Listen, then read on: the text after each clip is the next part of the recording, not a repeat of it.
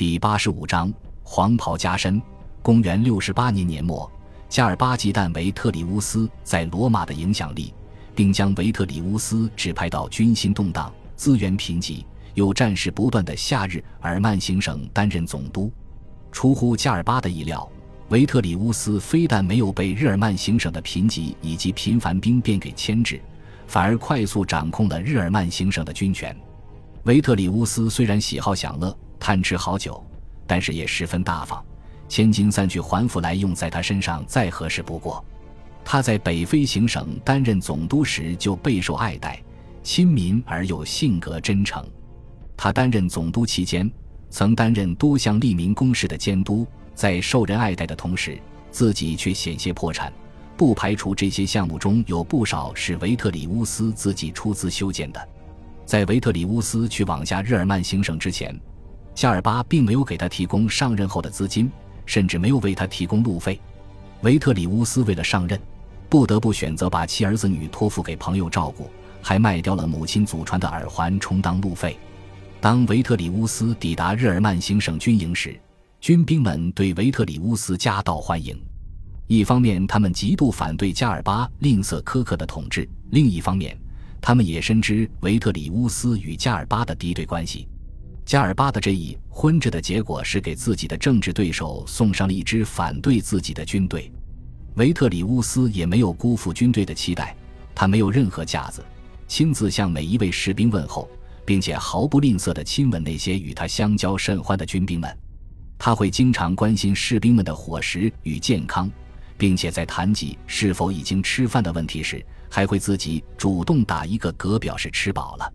士兵们没见过这般毫不在意形象的贵族，自然与维特里乌斯打得十分火热。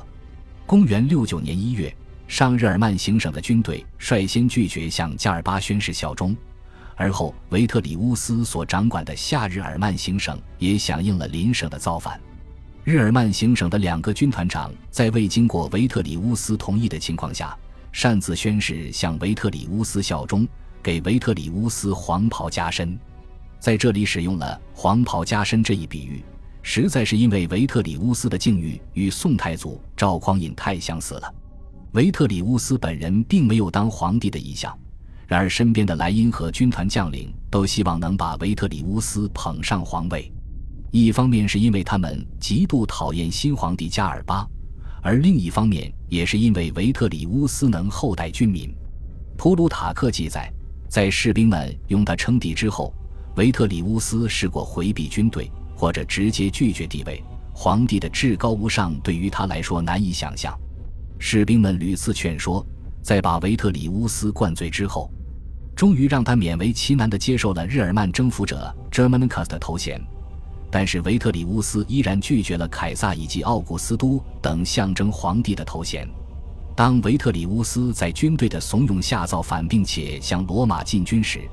奥托已经率先带领军队进入了罗马城，推翻了加尔巴的政权。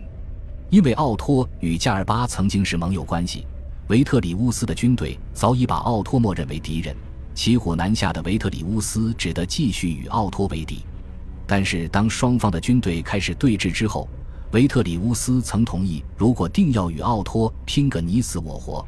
不如让元老院在两者之中选择出一名皇帝。然而，奥托并没有答应这一建议。不过，奥托在战败后的自杀也算是回应了维特里乌斯之前的期待，并没有让其他支持自己的势力与维特里乌斯鱼死网破。感谢您的收听，喜欢别忘了订阅加关注。主页有更多精彩内容。